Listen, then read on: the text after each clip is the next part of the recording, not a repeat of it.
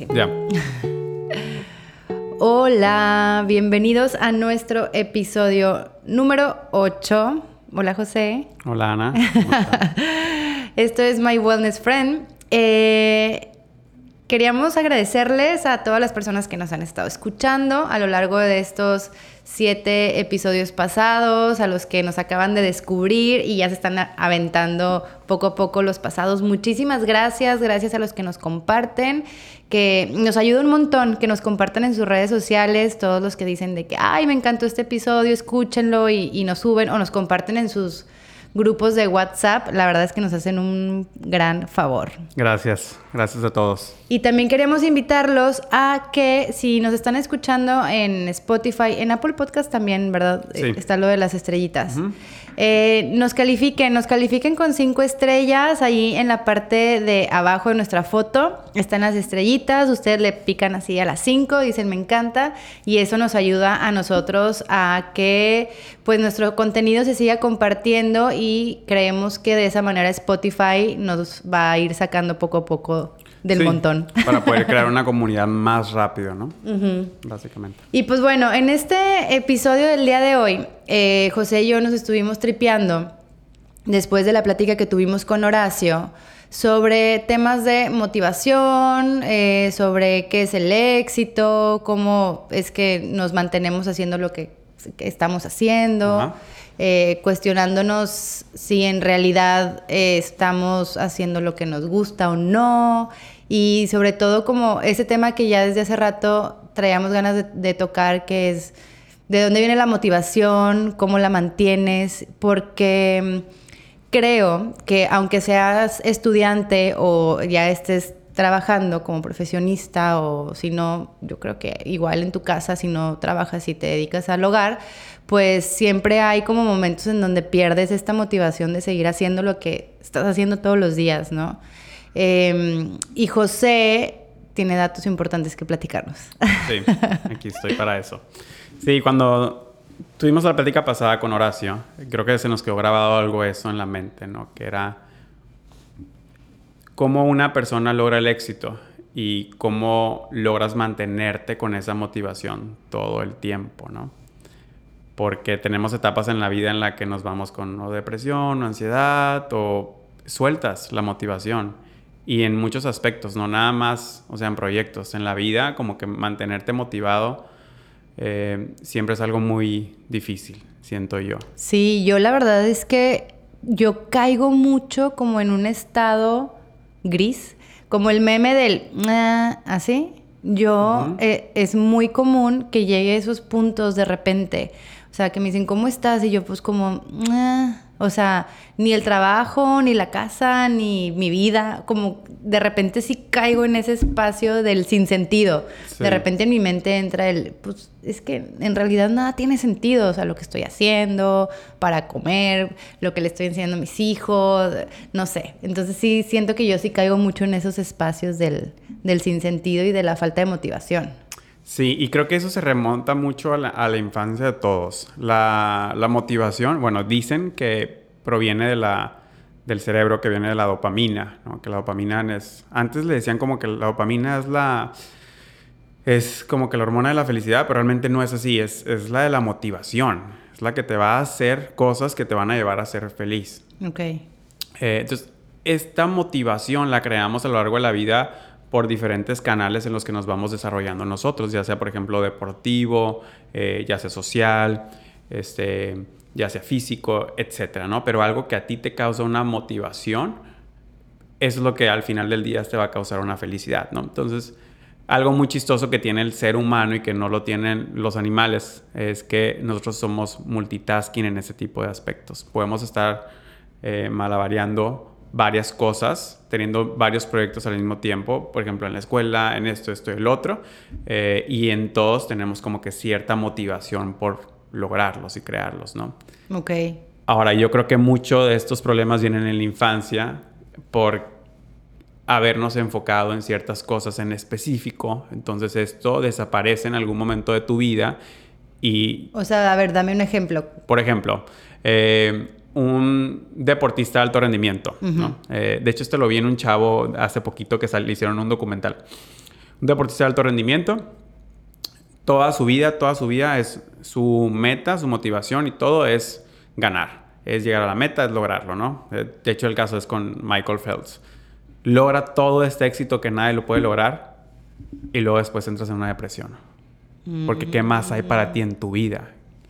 ¿Qué otra cosa te motiva? A él, todo su cerebro se creó desde que él tiene uso de memoria hasta que logró todas las medallas del mundo en hacer eso. Se acaba esto y ahora qué? ¿Y luego qué? ¿Qué hago? Entonces yo creo que ahí, digo, es difícil, pero ahí si él hubiera tenido a la par varias cosas, pues ya sabes, ok, ahora después de esto me voy a enfocar en esto y A ver, es que ahí siento que también entra un poco como este tema del sentido de vida. O sea, tu sentido de vida no puede ser ganar unas Olimpiadas. Porque pues las ganas y lo qué. Pero, ajá, pero eso era. O no las ganas nunca. y, lo qué. Y lo qué, exacto. Pero eso era. O sea, e, él, su cultura, su familia, su trabajo, su escuela, todo era eso, no existía otra cosa, por algo tuvo el éxito que tuvo. Claro, porque estás totalmente enfocado todo. No hay otra vida. Lo que comes, lo que estudias, todo está en tu casa, tus amigos, tu, bueno, si tienes amigos, pero tu familia, o sea, todo enfocado en eso. Entonces, por estadística, lo más probable es que pues lo vayas a lograr. Exacto. Que a veces, no, no me acuerdo si un día tuvimos esta plática que les decía eh, que qué tan exigentes teníamos que ser con nuestros hijos para ayudarlos a, Porque igual lo vemos con ellos, bueno, yo que están más grandes los míos, cuando tienen falta de motivación para la escuela o para los deportes que están haciendo, como hasta qué punto sí les tenemos que seguir exigiendo y en cuáles ya nos estamos pasando de lanza. Y yo decía, es que a ver, veo como estas historias como la que acabas de platicar o la película de... Serena Williams. De Serena, ajá, que el, nivel de exigencia, ¿no? Que les tenía su papá. Pero creo que pues ellos tenían muy claro el tema de la meta. La meta, exacto. Eso era lo que estaban buscando y era su motivación, ¿no? Y, y en este tipo de, de este, representantes o de personajes que están en la historia, si te fijas, es... El talento es una cosa, pero el trabajo fuerte es lo que los diferencia de todos. Entonces ellos se enfocaron en chambear, en chambear, en chambear, en chambear, en chambear, en chambear, en chambear. Y el resultado pues sobrepasó a todo mundo, ¿no? Y ahorita me platicabas una cosa muy interesante de, de la importancia de tener una meta. Sí. A ver, platícales a ellos también. Sí.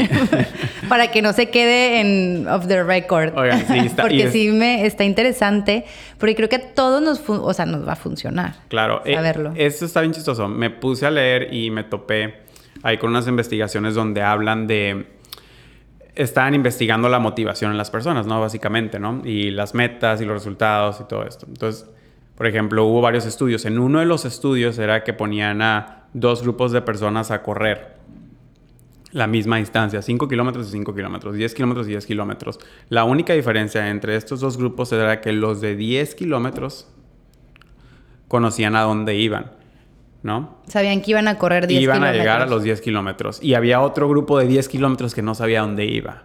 Ok, era córranle y ya nosotros les avisamos. ya les vamos a ir avisando dónde van a llegar, dónde va hasta la meta. Ustedes corran, ¿no? Sigan echando las mismas ganas, tienen que llegar, tienen que ganar. Entonces les fue mejor a la gente que sabía a dónde iba. La gente que tenía una meta visual y en la mente fueron los que tuvieron mejores resultados. Entonces yo creo que eso funciona en la vida, ¿no? Totalmente, porque cuando te pones un proyecto y lo visualizas, es más, a veces te dicen de que escribe lo que quieres lograr, ¿no? Piénsalo, eh, vívelo, porque si no, no lo vas a lograr.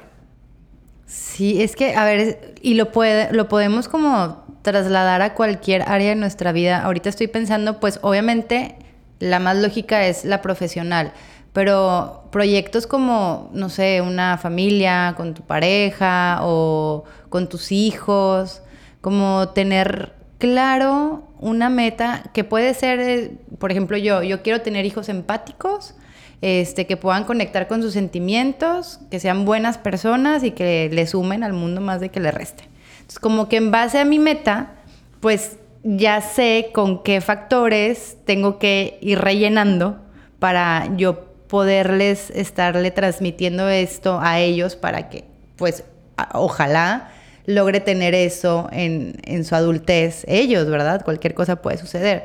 Pero si no lo tuviera, si no tuviera claro qué, qué tipo de hijos me gustaría tener o dejarle al mundo, pues no sería tan consciente de todo lo que les enseño, cómo se los enseño. Eh, igual lo veo en el gimnasio, cuando estamos entrenando y no sabemos, este, eh, o sea, si vamos a dar otra vuelta o no. Es como haberle hecho todas las ganas a esta o no. Claro. O, o que le hecho todas las ganas a esa canción en el, en el indoor y lo pues viene otra más que no les había contado. Es como, ¡ah! y me doy cuenta que sí podía darle más. O sea, según yo, di todo en la última canción porque era la última. Pero cuando me estás haciendo esforzarme más, sí puedo. Entonces es como, sí, o sea, es bien importante plantearnos, plantearnos la meta. Y... Mm, ay, se me fue el rollo. sí, tener algo en específico, porque si no lo tienes, no lo logras. O sea, ¿cómo vas a darle...? A mí eso me llama mucho la atención. Mira, por ejemplo, si te pones a pensar en los deportes, uno de los deportes con mayor rendimiento y con mucha como competitividad es el triatlón, ¿no? Y ellos se manejan así. Todos son metas, tiempos, distancias, y son cosas tan ridículas como dices, ay, de que sí, hice 5.30 en la corrida y nada tanto. Todo están medido, midiendo todo el tiempo. Pero yo creo que eso es la clave del éxito de que siempre están mejorando un poco más y un poco más y un poco más. Tan sencillo como que te metes a nadar y dices, ah, bueno, yo puedo nadar 5 eh, kilómetros sin parar, ¿no? De crawl. Pero ahora que llegue el profe y te diga, vas a nadar 300 a 50%, y luego 800 metros a tu 80%, y luego me vas a dar 100 metros a tu 100%. Pues dices, ¿Qué, es la diferencia que va a lograr? Claro que crea diferencia, porque estás marcando porcentajes y sientes cómo va avanzando tu cuerpo.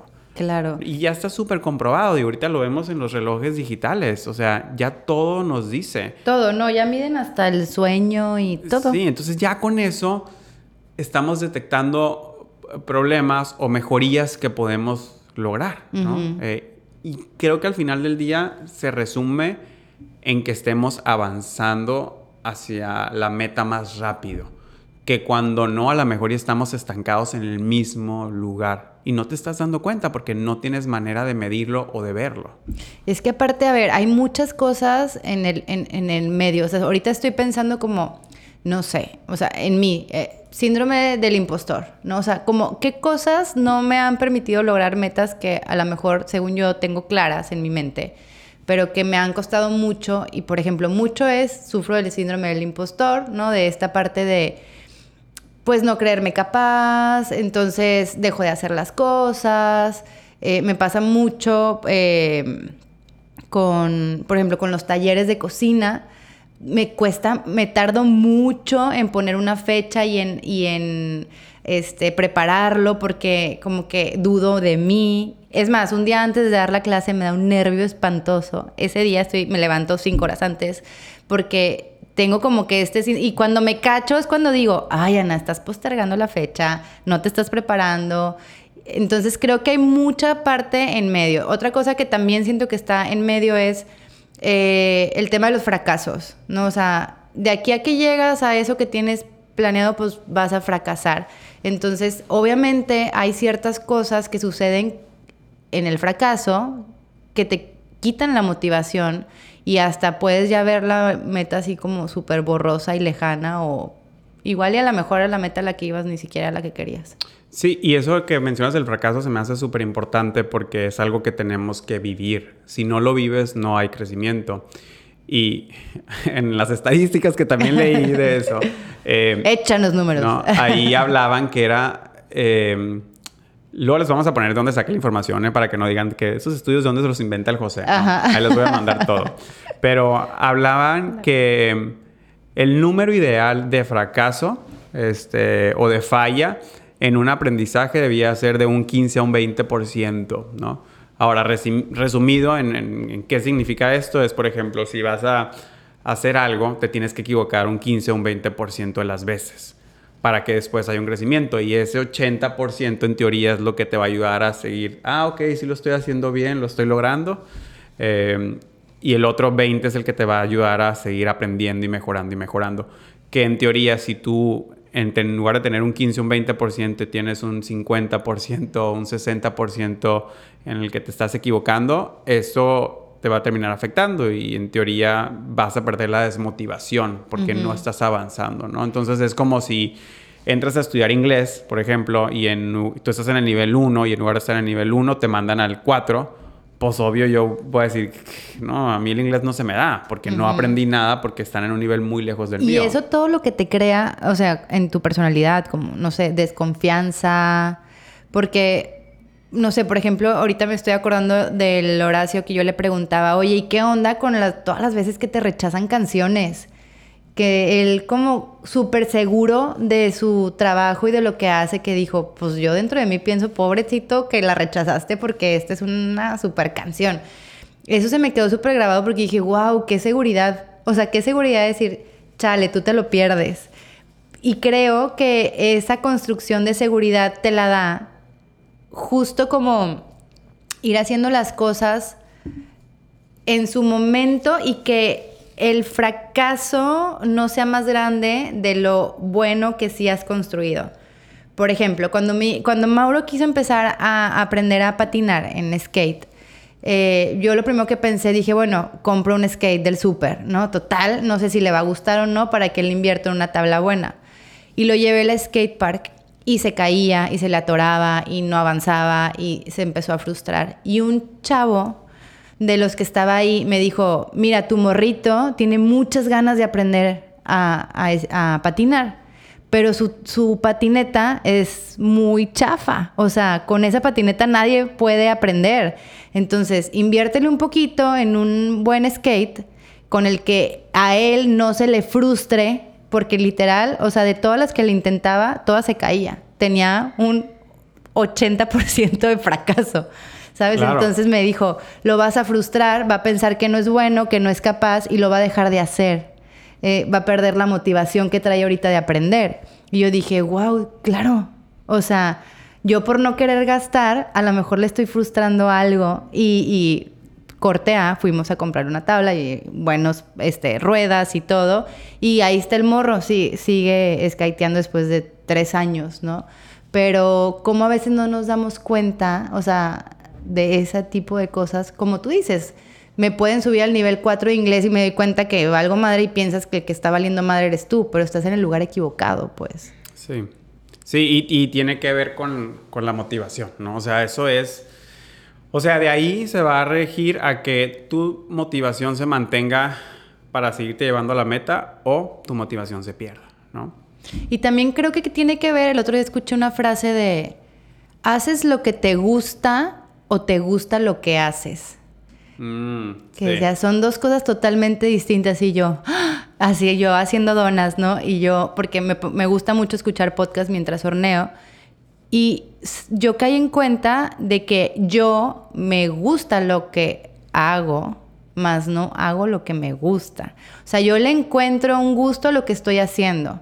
Pero si tú me dices, Ana, te pongo quién te haga la dona, quién te la distribuya, quién la venda, yo te diría, sí, ya, en este instante. O sea, como que yo, yo ahorita sí estoy en una etapa en donde me gusta lo que hago, pero no estoy haciendo lo que me gusta. O sea, en mi mente siempre estoy como pensando, si pudiera yo me dedicaría más a esto, sí, sí.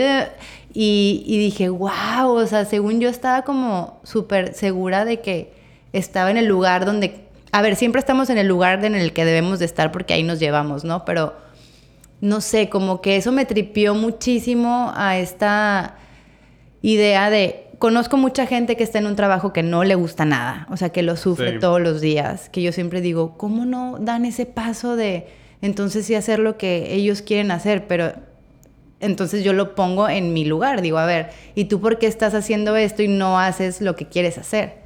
Y es porque pues tengo que pagar cuentas, eso es lo que ahorita sé hacer para sobrevivir y no veo en qué momento puedo dejar de hacer eso para empezar a hacer lo otro, que lo otro ni siquiera sé cómo lo puedo hacer.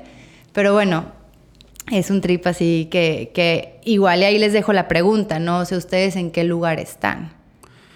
Fíjate que me, me pasa, ahorita que mencionas eso, me pasa a mí algo muy similar, porque siento que tengo cosas en mi vida que me gustan mucho de, en base a lo que hago, pero a veces digo, a mí me gustaría estar haciendo esto. O sea, es, sí, es, algo como lo que mencionas, de que sí estoy haciendo cosas que me gustan, pero igual, si me dicen alguien de que te hago las barras, este, te las vendo y esto, y qué te gustaría estar haciendo, pues a lo mejor yo escogiera hacer otras cosas. Ahora, aprecio el momento en el que estoy y lo que estoy viviendo, pero eso no le quita la motivación ni las ganas de pensar en dónde voy a estar. O sea, ahorita tú sí tienes claro a dónde quieres llegar. O sea, mi meta sí es estar en otra zona. Eh, o sea, creo que eso tú y yo lo compartimos, como que estamos en el crecimiento de nuestros propios negocios y nos está tocando chingarle, em, aprender un montón, pero tenemos claro que queremos construirlo a, un punto en donde, ah, ya construí esta torre, gente, ayúdenme a que esta torre se siga manteniendo bien, mientras yo puedo tener tiempo de entonces empezar a construir otra cosa. ¿Sí o no? Sí estamos como en eso, ¿no? En ese canal. Y veo a estas personas, no sé, por ejemplo, no sé, yo lo veo como con Bessie, nuestra amiga, que es, eh, tiene gimnasios, es instructora, tiene su propia plataforma de Inner. Veo cómo su trabajo es lo que a ella más le motiva en la vida, levantarse y puede hacer tres este, rutinas distintas y luego en la tarde ir a entrenar a no sé quién. Y, o sea, ella está haciendo lo que le gusta, ¿sabes? Y ella se va a dedicar a eso hasta que el cuerpo le dé. Entonces, como que digo, qué fregón. Y siento que ahí también vienen mucho las personas que son workaholic. Son porque están haciendo lo que les encanta y es como, o sea, quiero, si fuera por mí, estuviera todo mi tiempo haciendo esto. Oye, y, y ahorita que mencionas eso, por ejemplo, ¿qué quisieras hacer tú? Sabes que yo siempre traigo el trip, no sé por qué, o sea, yo quiero trabajar o quiero tener o crear una, o sea, una asociación civil, pues, o sea, como... Ok. ¿Sabes? Yo siempre pienso en, en, Siempre he querido pensar, o sea, siempre pienso en que quiero ayudar a mujeres. Entonces, por ejemplo, hace mucho en terapia me decía este, nuestra terapeuta, porque tenemos a la misma, eh, ok, ¿y por qué no lo ves este, contratando mujeres en tu empresa, ayudándolas a crecer, eh, este, enseñándoles? Yo tenía, por ejemplo, antes mucho el rollo de, como conozco muchas personas que o venden menudo los domingos, o que, pero que no se saben administrar, este, y que venden todo súper barato, y digo, la chinga que se metió para los 500 pesos que le ganó, necesita que alguien le enseñe a costear, a vender, y como que siento que a mí eso me llenaría un montón, ¿sabes? Siempre estoy pensando, no sé, por ejemplo, ahora como en el caso que me sucedió de quedarme sola con mis hijos, digo, ¿cuántas mujeres no tienen a su pareja en la cárcel? Que era su sustento y ahorita no tienen, ay, no tienen la red de apoyo que yo tuve para sostenerme todo este tiempo en lo que mi negocio florecía y me daba de vivir cuánta gente neta no tiene quien le eche la mano. Entonces como que yo siempre pensaba, me encantaría tener algo en donde pudiera, o sea, ayudarlas.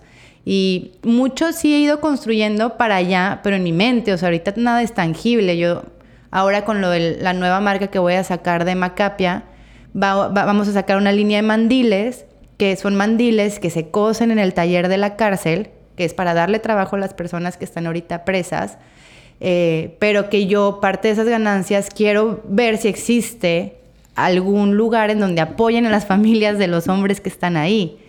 ¿No? Entonces como que siempre mi mente está guiada para allá, pero al final estoy consumida por mi trabajo actual, entonces no tengo como espacio en mi semana y así se me va una semana tras otra semana, nomás así con la, mente de que quiero hacer eso, quiero hacer eso, y son años queriéndolo hacer, pues. Claro. Y sabes que, sabes que es algo que te llenaría a ti full. Sí, o sea, siento que ahí sí se me iría el día. Feliz. ok, órale, qué padre. ¿Y tú? No, te, no te imaginaba. No me imaginaba. Pues son cosas como que siempre están en mi mente y pues ahí siguen. No sé, yo te imaginaba de igual algo más relacionado a la cocina. Eh, no sé. Pero qué padre, se me hace muy, padre la, causa. Cuando vivíamos en Monterrey, Dacia eh, trabajó con una fundación. Bueno, fueron varios proyectos, ¿no? Eh, me quiero acordar ahorita del nombre, pero no me acuerdo. Pero a ella le tocó en un, en un proyecto que apoyaban, si no me equivoco, apoyaban a los presos cuando salían de la cárcel para poder tener una, a los presos y a su familia cuando regresaban a la sociedad. Como la reinserción social. Exacto, exacto. Entonces, ¿cómo iba a ser todo ese proceso? Eh, que iban a... Era como una escuelita, Mm, si no me equivoco, que era que regresales de ahí, te vas a la escuelita y donde te van a explicar qué tienes que hacer, cómo vas a chambear, todo, y, y cómo tu familia, pues los golpes con los que te vas a pegar, ¿no? De que cómo, pues como sociedad estamos, o sea, es bien difícil. Alguien que sale de la cárcel ya se ve con otros ojos, Sí, sí, sí, totalmente. ¿no? Eh, hayas cometido o no hayas cometido. Sí, no, con el simple hecho de haber estado ahí. Sí, o sea, como el caso este que estamos escuchando ahorita, el del, el del Johnny Depp y Lambert, Ujú. que creo que cuando a- abren el caso, él dice de que, pues yo ya perdí, o sea, yo ya estoy aquí, eh, ya estoy aquí en un juicio, o sea, Sí, te- te gane o pierde, yo ya perdí, pues, porque yo ya estoy marcado por esto y sí es cierto, entonces, sí es algo muy... Es algo que ha de impactar mucho a la familia. ¿no? Sí, pues es que a ver, yo, yo lo experimenté y yo escuchaba, ahí de hecho si quieren buscar luego aquí en Spotify, hay un documental donde hubo una situación con ciertos soldados en Saltillo que por razones los metieron a la cárcel, los acusaron de algo y los metieron a, prisión. Entonces el documental es eh, entrevistando a las esposas, cómo vivieron el proceso y cómo es su vida cada que los van a visitar a prisión y así.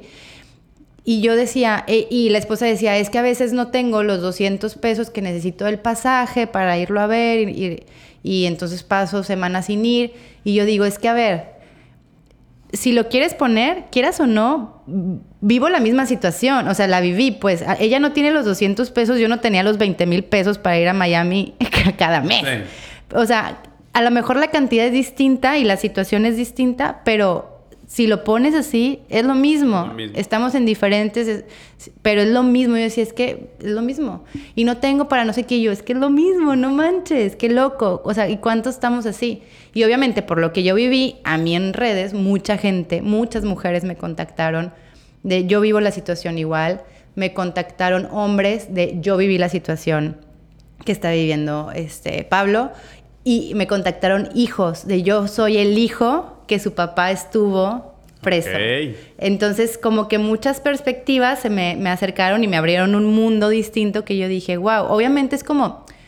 Y eso dicen mucho en las asoci- asociaciones, cuando algo te impacta directamente es cuando volteas a ver esa parte de la sociedad y, y es cuando te metes, ¿no? O sea, a la persona que se le quemó su hijo y que tiene esta asociación en donde apoyan a los niños quemados, a la persona que su mamá le dio cáncer y tiene esta asociación que apoya a las mujeres con cáncer. O sea, sí, sí, lamentablemente hasta que te toca, te, te metes y volteas a ver esa parte y te ayuda. Entonces como que a mí, obviamente, me sensibilizó más esa parte. Pero bueno, ya nos fuimos muy profundo por ahí. Sí. Eso me motiva porque me toca directamente, Sí, lo, ¿no? lo- lo vives, lo vives. en Entonces, sí creo que hay que cuestionarnos y, y a ver, ¿qué es lo que te motiva? Puede ser tus hijos, puede ser comer, puede ser este, el puesto que quieras. Tu familia. tu fam- ajá, o sea, como buscar una razón, pero que a lo mejor, no sé si si, si tiene que ser algo externo a ti o tiene que estar dentro de ti la motivación. O sea, eh, porque muchas veces siento que decimos, bueno, es que por mis hijos yo voy a seguir. Y luego después, pues a tus hijos no les importa tanto. No sé, como que Sí, yo creo que... en qué, en qué pones tu meta, en qué pones tu motivación. Yo creo que tienen que ser, o sea, ahí sí tienes que ser muy ambiguo. No puedes, como dicen, no puedes poner todas tus monedas en una sola cosa. O sea, sí, la motivación creo que tiene que ser algo eh, que tenga muchos aspectos en tu vida. Porque si en algún momento pierdes uno de esos, ahí es donde pasan los problemas. ¿no? Eh, digo, yo si lo veo reflejado en mi vida, por ejemplo, a mí, creo que muchos años aún y cuando a lo mejor ya está casado, creo que creo que seguía motivándome mucho el aspecto deportivo en la playa, ¿no? Me gustaba la comida y lo que hacía y todo, pero mi motivación más grande seguía siendo el mar, o sea, me llamaba mucho, me llamaba mucho. Entonces, en el momento en el que pierdo esto, pierdo todo, güey. Ok. Pierdo todo y no entiendo por qué. O sea, yo quería seguir motivado con esto y el otro y, yo andaba en depresión. Entonces, sí creo, sí creo que poner tu motivación en muchas cosas te ayuda. Ok. Obvio puede haber motivaciones que tengan un mayor valor, ¿no? Pero no al grado como lo tenía yo, que siento que eso fue lo que me afectó porque se me acabó el mundo cuando me quitaron esto, de que ya no puedes hacer esto. Es que es a lo que voy, cuando una motivación va externa a ti, pues es tan valiente, o sea, creo que más bien tiene que ser algo interno, no sé, como quiero crecimiento personal, quiero ser la mejor persona que pueda ser, quiero ser, o sea, que sea como algo interno que neta sí dependa de ti nada más. O sea, creo que de ahí es donde tiene que surgir tu motivación realmente, ¿no? Mm, no sé, o sea, sí me, sí me motiva a ayudar, sí pero, pero ¿para qué? ¿Qué te da a ti? O sea, al final siento que el tema de, ayudar y ah, sí, me estoy dando a los demás, pero porque al final me está dejando a mí este crecimiento como claro, persona. Eso te va a dar, o sea, por más que digan de que no, esto que estoy haciendo lo hago por los demás, no es por mí, te está dejando un montón. Sí, Te deja más, te llena más. Creo que no me acuerdo cómo está la frase, pero es tus niveles de hormonas, así de dopamina y todo eso, se elevan muchísimo más cuando entregas y ves la satisfacción en una persona que cuando tú recibes. Ok, sí, claro. No, entonces tu motivación siempre va a ser mayor cuando crees algún beneficio externo, no cuando tú lo obtengas. Entonces, si tu motivación va en hacer algún beneficio, creo que pues vas por buen camino. Y siento que eso es hasta algo humano, o sea, creo que es de todos, ¿no? Todos eh, buscamos eso. Sí. Al final. Creo que es algo muy natural. Porque el otro día cuando, estaba pensando con las cosas que estábamos platicando y creo que le mencioné a Horacio de que tus canciones son de amor y que sí, no todas, ¿no? Este, y luego después me quedé en la mente que dije, a ver, es que sí, todas, porque si no hay amor, o sea, si, si la canción es, es de dolor o es porque no hay amor, o sea, realmente sí es siempre el amor. Ese sentimiento, o sea, ese sentimiento. ese sentimiento de pues sí. De tenerlo o no tenerlo. Ajá, es, o sea, eso lo, mueve todo.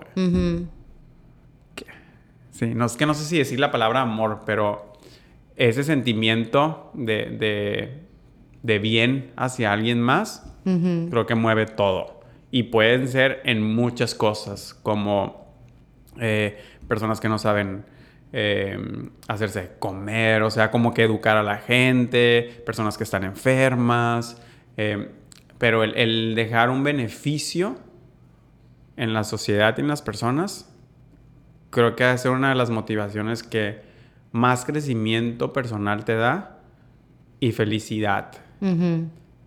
Porque puedes hacer muchas cosas. Puedes tener un chingo de lana. Puedes tener un chingo de propiedades. Pero aún así, puedes no ser feliz. Claro. ¿Y de qué te sirve una motivación si no eres feliz? No, pues no, no. O sea, ¿qué quieres en esta vida? De que llegué a la vida y hice todo esto y me morí intentando algo triste. O fui feliz todo el tiempo. ¿A qué vienes? Es una experiencia. Sí, o logré todas las metas que tenía planeadas, pero pues nunca lo disfruté. Exacto. Imagínate Madres, güey. Imagínate. Se murió a sus 80 años. Cumplió todo. Cumplió todo, ¿eh? Es más, le está dejando machina a su familia ahí, pero no lo disfrutó, no fue feliz. Qué loco. Qué loco, sí. Hay, hay que cuestionarnos nuestras metas. Si son nuestras realmente, si sí vas hacia el lugar hacia donde realmente quieres ir. porque se siente, o sea, lo sientes. Muchas veces nos acostumbramos a la incomodidad y a hacernos Ah, güeyes y quererla no sentir. El ser humano se adapta a todo, güey. Entonces tú puedes estar viviendo las metas de tu pareja sin darte cuenta. Sí. O las metas de tu mamá, o las metas de tu papá. O sea, yo hubo un momento en cuenta que- de mi vida que me di cuenta que no eran metas mías estas, ni... Entonces ahorita sí siento que ya voy encaminado a lo que me gusta. Como que vas ahí más... Más, ajá, pero no es, o sea, es bien fácil, bien fácil irte por donde va todo mundo y no seguir lo que te dice tu corazón o lo que te estás diciendo tu instinto. Sí, qué loco. Qué loco. Digo, pues es algo que sí, sí tienes como que, que pensarlo y hacer y, ah, órale, no, sí o no, ¿no? Y hay personalidades que no. Por ejemplo, yo siento que lo veo en mi hijo, Franco. O sea, yo te puedo decir que él va a tener su camino. Ya le veo su personalidad. Él es decidido, bien canijo. O sea, Pero porque lo estás dejando ser. lo dejo ser, lo dejo ser. Y, y- y cuando, pero bien chistoso, cuando me, to- me ha tocado, por ejemplo, digo, ya no tanto, ¿eh? Porque ya, ya como que ya dialogo un poquito más con él, ya me contesta, habla todo, habla todo, Franco. Pero antes cuando lo quería regañar, él se reía, güey. O sea, se- yo, de que Franco, no, no, Franco, no. Y me acuerdo que una sola vez de que dije, a ver, le voy a pegar en la manita, digo, no golpearlo, pero nomás de sí, que, de, de que, tocarlo, de que no. Ajá. ja, ja, ja, o sea, está, pensó que estaba jugando con él. Claro. Y yo dije, no, con Franco no lo voy a poder, pero lo veo y tiene una determinación en las cosas que quiere hacer y se va en esas. Pero bien chistoso, le gusta todo. Eso también me, me llama mucho la atención porque ahorita lo veo en la cocina y lo pones y, y- y tiene sus verduritas, unas que tienen como unos imanes Ah, sí, que puedes partir. las ¿no? partes. Entonces me dice, papá, estoy en cocina. Y luego, mira, papá, zanahoria y tras la parte. Mira, papá, cebolla, tras la parte.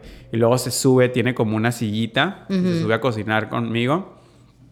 Eh, y yo le parto el huevo y él lo revuelve. Le digo, ponle especies y le pone.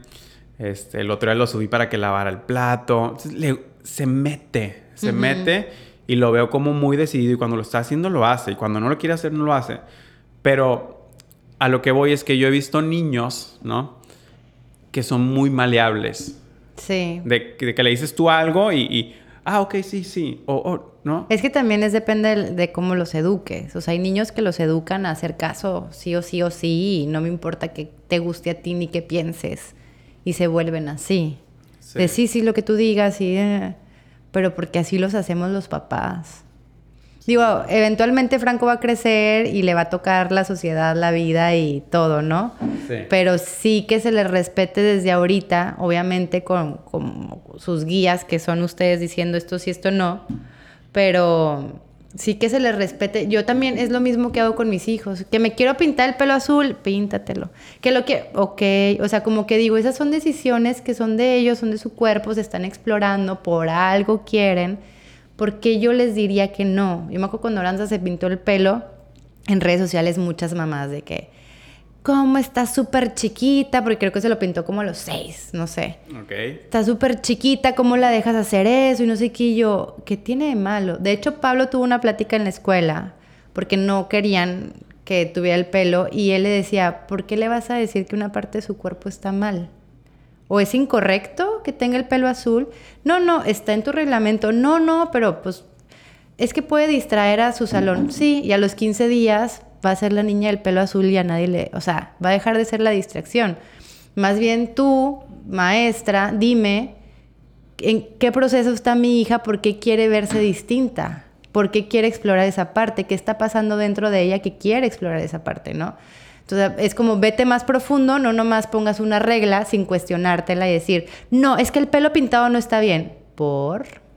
No, es que los tatuajes no están bien. ¿Por? O sea, vete profundo. Entonces, si no te cuestionas eso, seguimos repitiendo cosas Patrones. y por eso estamos teniendo la oportunidad, tú con Franco, yo con mis hijos, de detenernos antes de poner una regla, decir que sí, que no es decir, a ver, si tiene sentido esto, que no, como hay una historia que les quiero contar.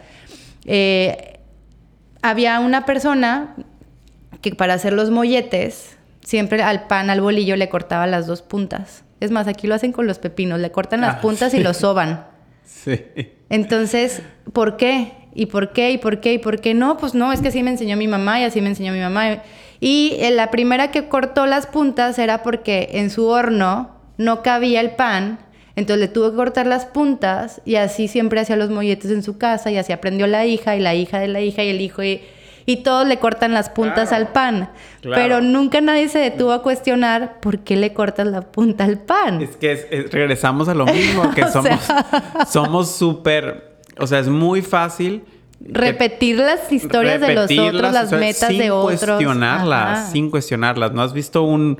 Hay un documental que, que ve cómo hacen historias con las personas y, y entonces hace cuenta que ponen un ejemplo, ¿no? Eh, está una persona en un salón cerrado, son estudios psicológicos, ¿no?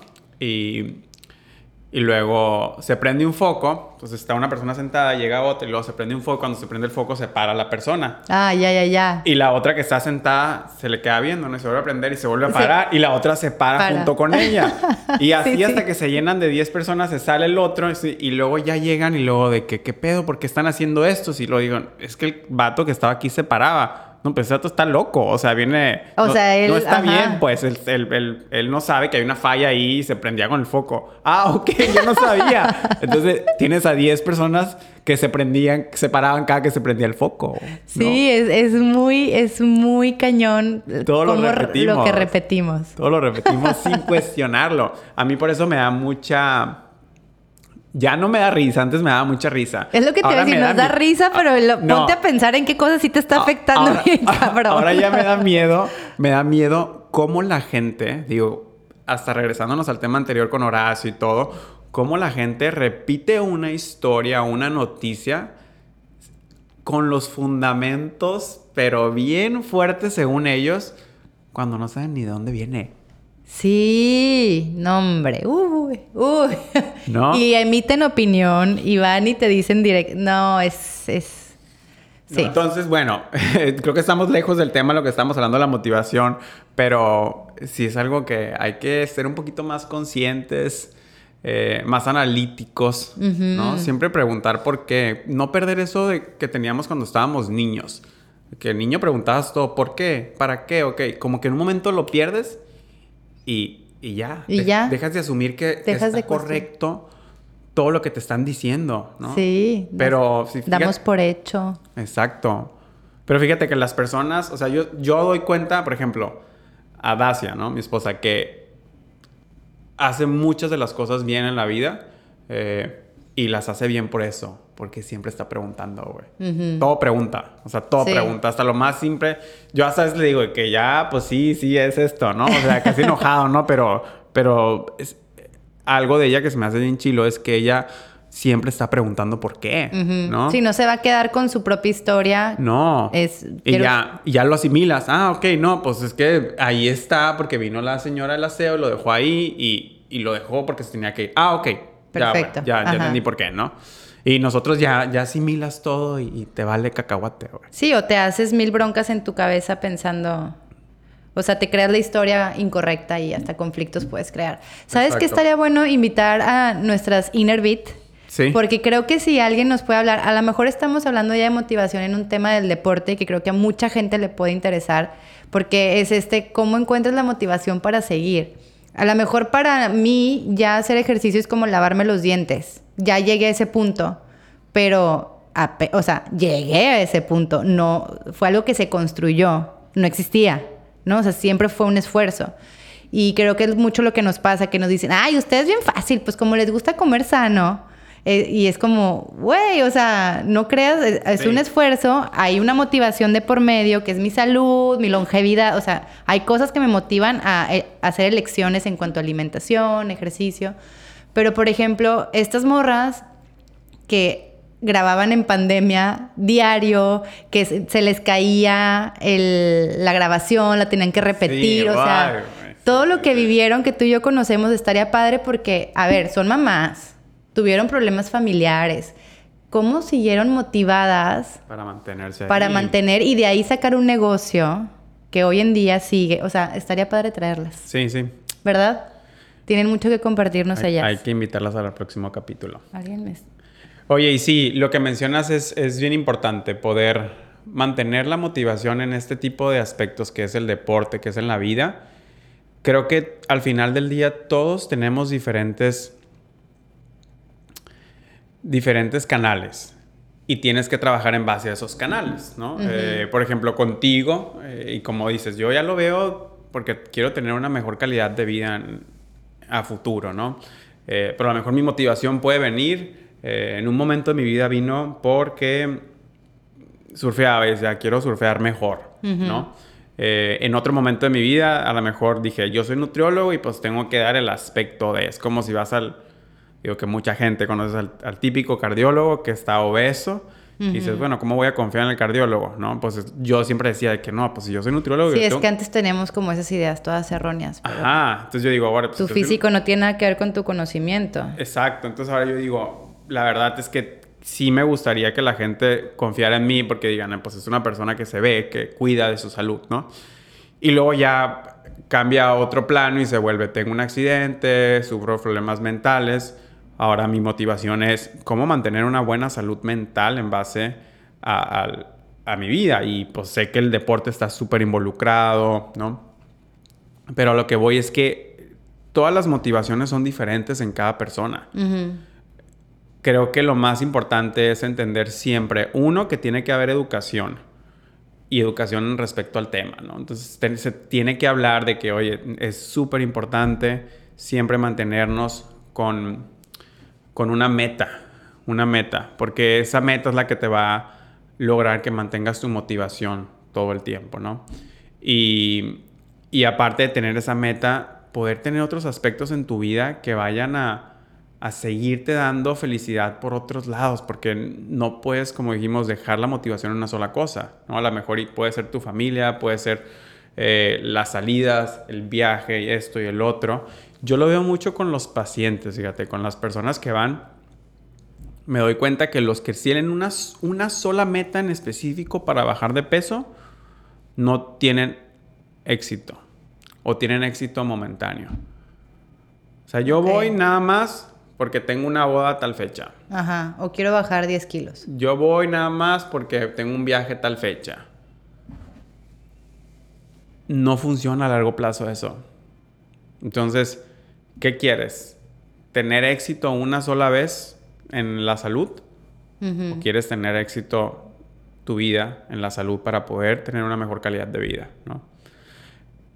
Y eso va ya de la mano cuando ya ves una meta o un plano futuro. Entonces ya las personas, y desgraciadamente, como, como lo acabas de mencionar ahorita, eh, casi siempre tienes que caer en esa situación para ver ese rubro. Entonces las personas que ya experimentan algo dentro de su vida, que se ve afectado por la salud son las que ya van con la meta a largo plazo. Mi mamá tiene cáncer, mi papá tiene hipertensión, vengo de una familia con cáncer, vengo de una familia con diabetes. Son personas que las veo y que están enfocados todo el tiempo porque para ellos su motivación es no quiero padecer ninguna de esas enfermedades. Si tienen ese espejo directo en algún familiar en el que se reflejan y dicen justo eso es lo que no quiero para mi vida. Exacto. Lo estoy viendo Estoy viendo lo que están viviendo, estoy viendo lo que están sufriendo, estoy viendo la calidad de vida que llevan y yo no lo quiero para mí. Entonces, y, y, cuando no lo tienes, pues piensas que no te va a pasar. Claro. ¿No? Sí, pues no, no, no existe en tu mente. No. O sea, no, no, no lo tienes ahí. Pues un tema muy em, importante cuestionarnos todos los que estamos aquí ahorita escuchándonos. Em, creo que con eso podríamos concluir. Sí, es, es, un, el capítulo uno de lo que es la motivación. Sí, eh, podemos profundizar más ya con invitados. Sí, exacto. ¿Verdad? ¿Algo más que quieras pues, dejar aquí no, en este episodio? Oigan, no, no ando motivado el día de hoy. no, ya, córtale. Oigan, no, este yo creo que lo único es eso. O sea, digo, ya lo repetí 100 veces en la plática, pero es, es poder ponernos metas todos. O sea, poder tener una meta, qué quiero lograr, en cuánto tiempo lo quiero lograr, puedes tener metas a corto o largo plazo y entender que si vas a fracasar durante el proceso es normal, ¿no? Ya si estás fracasando, fracasando un chingo, pues bueno, ve con alguien que te asesore, porque si sigues fracasando un chingo, te vas a desmotivar, ¿no? Entonces, este, pues busca ayuda para que logres tu meta, ¿no? Si fracasas poco, pero vas avanzando y avanzando, pues vas bien, vas por buen camino, ¿no? Eh, pero no lo sueltes, no lo sueltes nunca, porque eso es lo que te motiva a ser una mejor persona. Y creo que algo que es bien importante y que yo tengo poco que lo he entendido es que todos podemos lograrlo. O sea, puedes lograr lo que quieras en este mundo. Y creo que yo crecí con la mentalidad de que no podía hacer muchas cosas. Sí, yo también. Y eso me limitó a no hacer muchas cosas en un chingo de tiempo. Y creo que apenas de unos años para acá me estoy animando a hacer cosas o experimentar cosas que antes no hacía por el miedo al fracaso, al rechazo eh, o al que no soy capaz de lograrlo, ¿no? Como dices tú, el impostor. O sea, muchas veces decía yo de que, ay, no, pues, pues esto ya lo están haciendo o no sé qué. Y decía, a ver, güey, lo están haciendo allá y tal persona. No soy yo y y yo tengo algo que ofrecer. O sea, eres tú, Ana, y tienes tus cosas que ofrecer. Yo soy y tengo mis cosas que ofrecer. Entonces, como que nunca se quiten el mérito de que ustedes son únicos en este planeta. Sí, todos tenemos algo que dar. Oigan, pues muchísimas gracias por escucharnos. Em, nos vemos en una semana más con el próximo episodio que vamos a tener invitada. Eh, con una muy linda historia también de motivación. Entonces, pues nada, Gracias y nos vemos, nos escuchamos. Síganos en Instagram. O, o, o véannos en Instagram. Sí. Dale chicos, nos vemos pronto. Chao. Bye.